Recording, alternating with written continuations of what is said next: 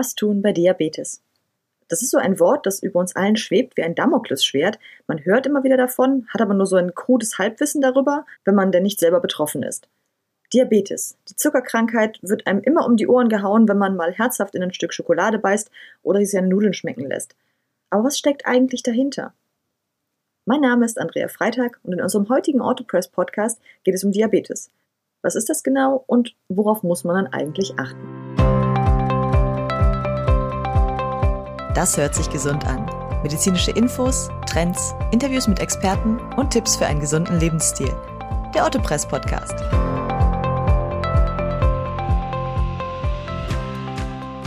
Wenn wir so durch die Nachrichten seppen, dann hören wir immer öfter von dieser Bedrohung des Diabetes. Der wird meist als Wohlstandskrankheit unserer modernen, ungesunden Lebensweise beschrieben. Das ist jetzt nur teilweise wahr. Ja, Diabetes ist heute gerade in der westlichen Welt sehr, sehr weit verbreitet und hat auch viel mit unserem heutigen Lebensstil zu tun. Aber erstmals wurde die Krankheit schon um 100 vor Christus schriftlich festgehalten. Diabetes mellitus, so der volle griechische Name, bedeutet so viel wie honigsüßer Durchfluss.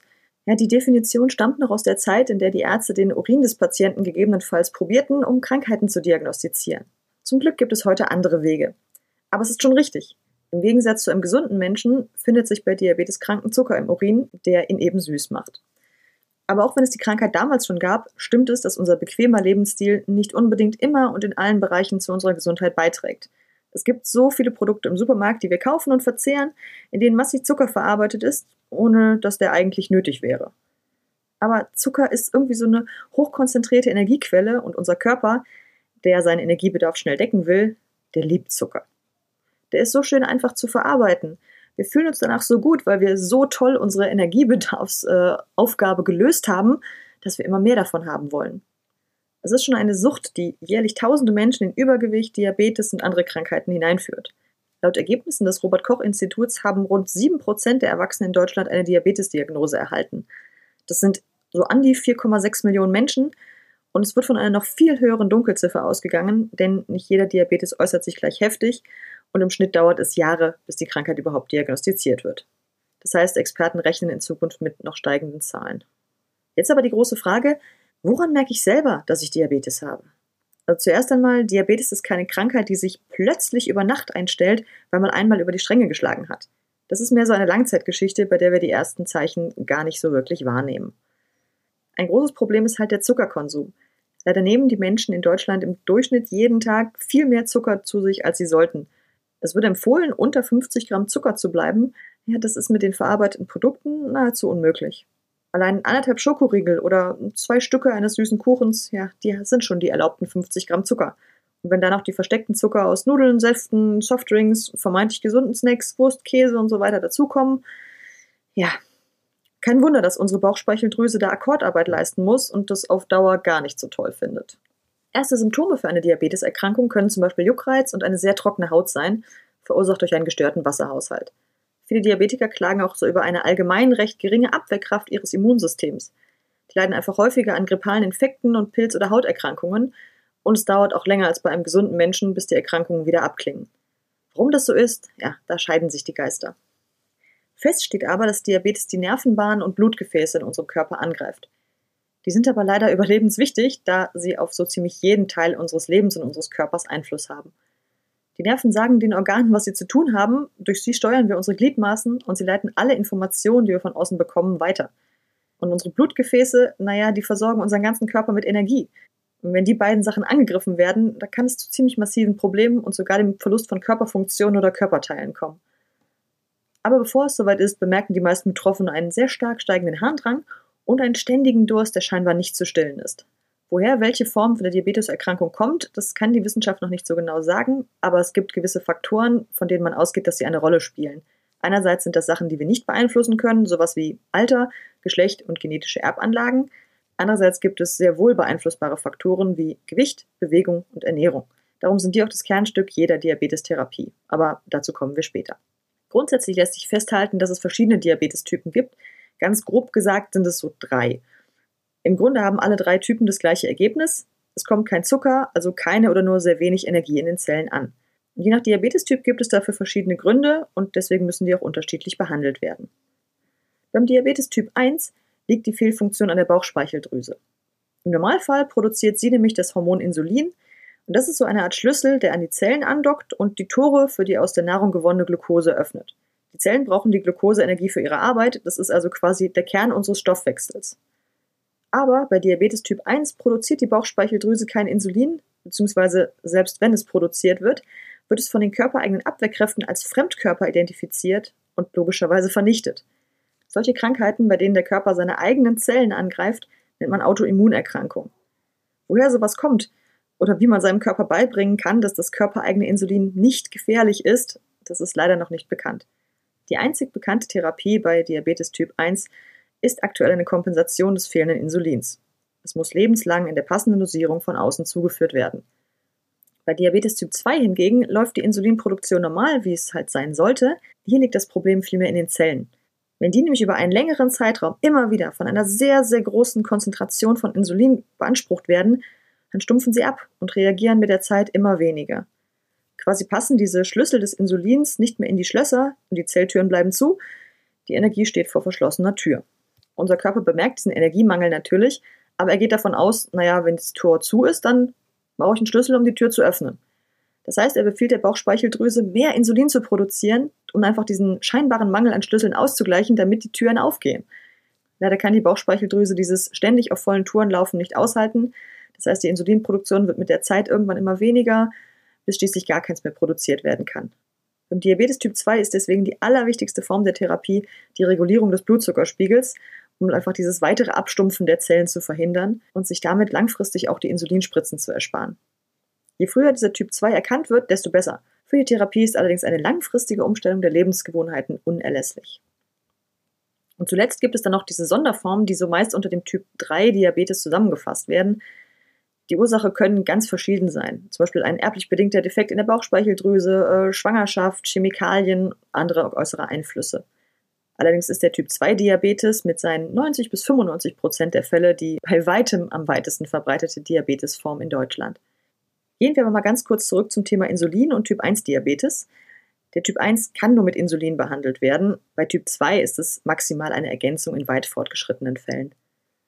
Das Ziel der Diabetestherapie ist es einfach, den Blutzuckerwert auf ein normales Niveau zu reduzieren, damit es nicht zu Folgeerkrankungen kommt. Wenn das nicht über die Ernährung klappt, zum Beispiel weil die Erkrankung genetisch bedingt ist, dann kommen sogenannte Antidiabetika zum Einsatz, also Tabletten, die auf ganz vielfältige Art und Weise den Blutzuckerspiegel reduzieren. Aber das mit dem Insulinspritzen bei Typ 1 Diabetes ist heutzutage eine ziemlich ausgeklügelte Sache. Man unterscheidet da zwischen verschiedenen Möglichkeiten der Insulintherapie, je nachdem, welche Bedürfnisse und Lebensumstände der Einzelne hat. Wir schauen uns da einfach mal drei Methoden an. Das erste ist die konventionelle Insulintherapie, das ist was für die Planer unter uns. Hier wird morgens und abends nach einem festgelegten Schema eine festgelegte Dosis Insulin gespritzt. Übrigens wird da ins Unterhautfettgewebe gespritzt, nicht in die Blutbahn und nicht in den Muskel, denn je nachdem, in welchem Gewebe das Insulin landet, wird es früher oder später verarbeitet. Da kann man natürlich so ein bisschen tricksen, was wann wie wohin gespritzt wird, aber im Grunde ist die konventionelle Insulintherapie ein relativ starres Verfahren. Das Gute an ihr ist, dass die Anwendung sehr einfach und regelmäßig ist aber dafür gibt es auch sehr wenig Flexibilität. Wer also im Laufe des Tages vom Sport- oder Essensplan abweicht, ja, der kann Probleme bekommen, weil der ausgerechnete Insulinbedarf dann plötzlich nicht mehr mit der Realität übereinstimmt. Wer also mehr Flexibilität braucht, zum Beispiel wegen spontaner Sporteinheiten oder einem unregelmäßigen Tagesablauf, für den ist die intensivierte Insulintherapie vielleicht besser geeignet. Das funktioniert nach dem sogenannten Basis-Bolus-Prinzip und macht sich zunutze, dass es lang- und kurzwirksame Insulinarten gibt. Das heißt also, Morgens und abends wird so ein langzeitwirksames Insulin in geringer Dosis gespritzt, um den Basisbedarf abzudecken. Und vor dem Essen oder entsprechend der jetzt anstehenden sportlichen Belastung kann dann Normalinsulin oder kurzwirksames Insulin dazu gespritzt werden. Eben genau angepasst an das, was jetzt kommen wird. Berechnet wird das in sogenannten Broteinheiten, die einfach die Kalorienmenge abbilden. Das heißt, man kann den Insulinspiegel wesentlich genauer anpassen, es gibt mehr persönliche Freiheit, aber es bedeutet eben auch viel Rechnerei und die Betroffenen müssen eine Menge Eigenverantwortung tragen.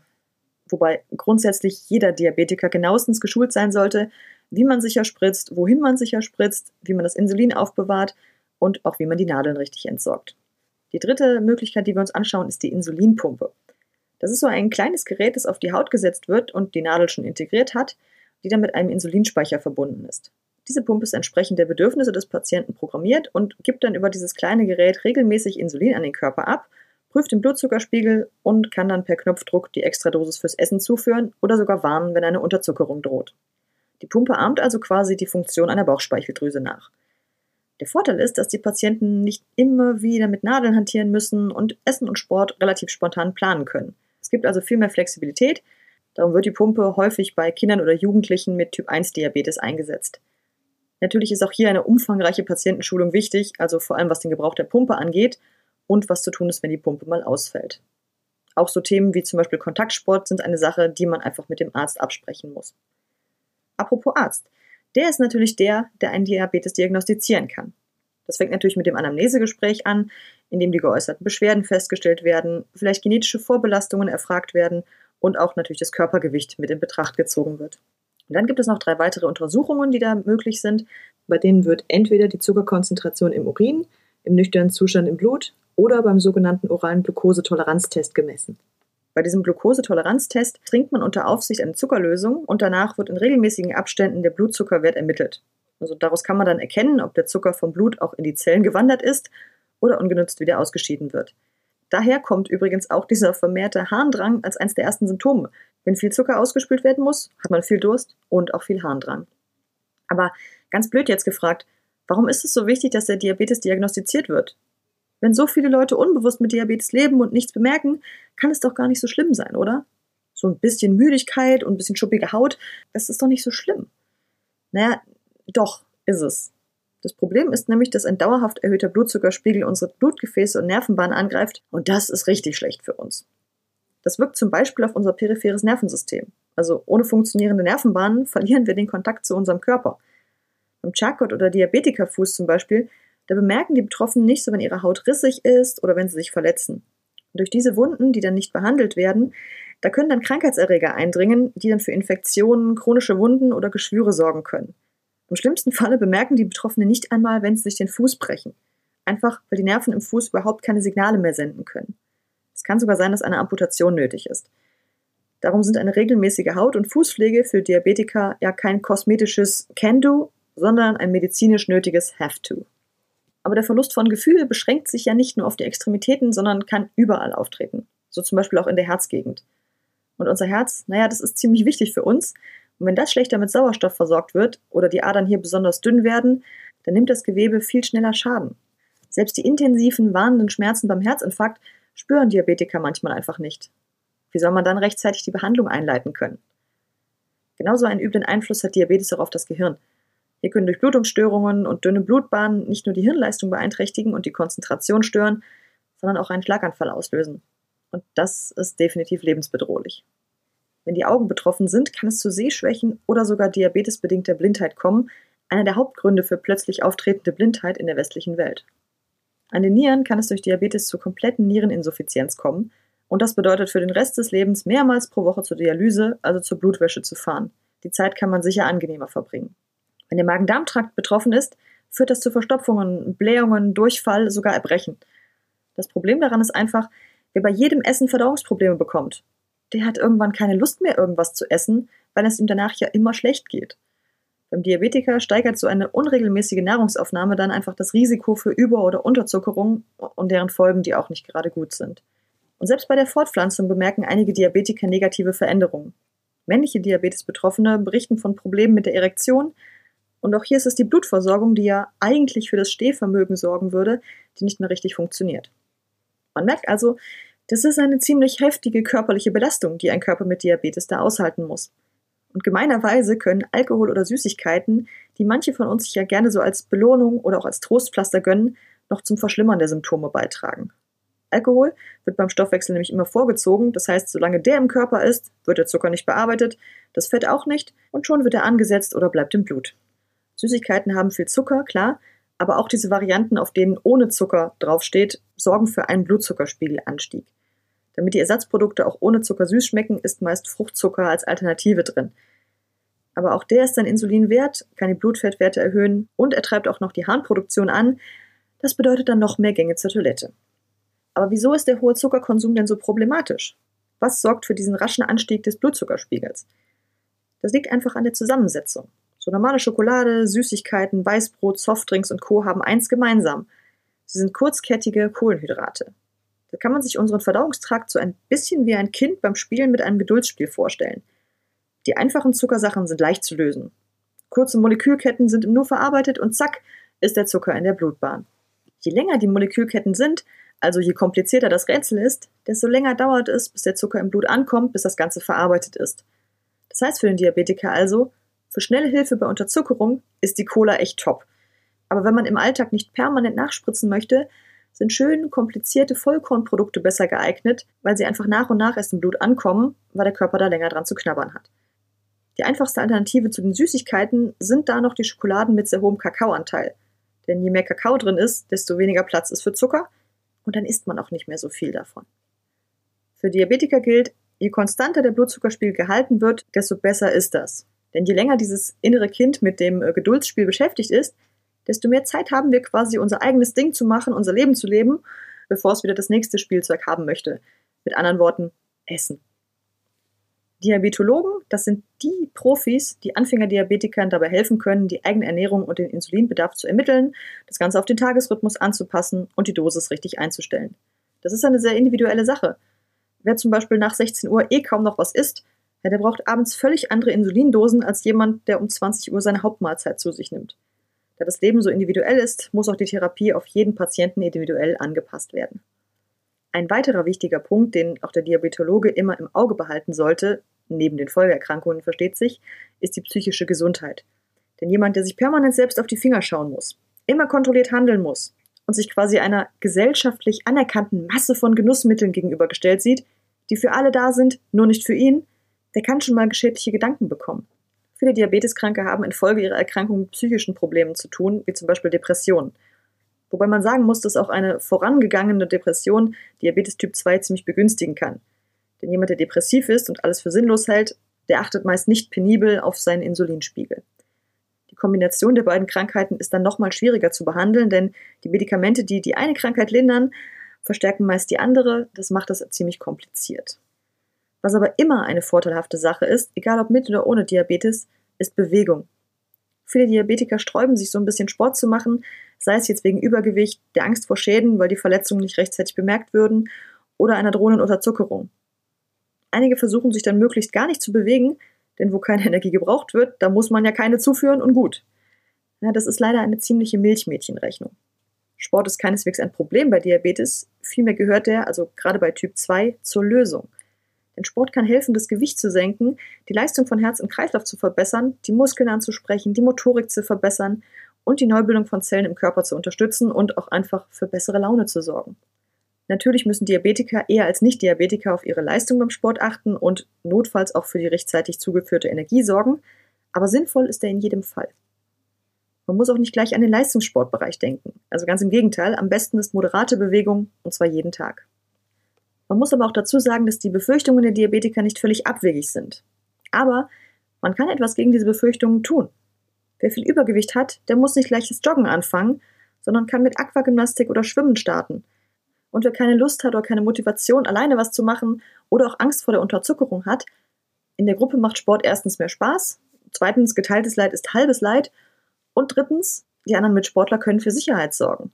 Zu seiner eigenen Sicherheit kann man den Mittrainierenden in der Gruppe zum Beispiel einen Leitfaden mit an die Hand geben, was zu tun ist, wenn es zu einer Unter- oder Überzuckerung kommen sollte und worauf sie achten müssen.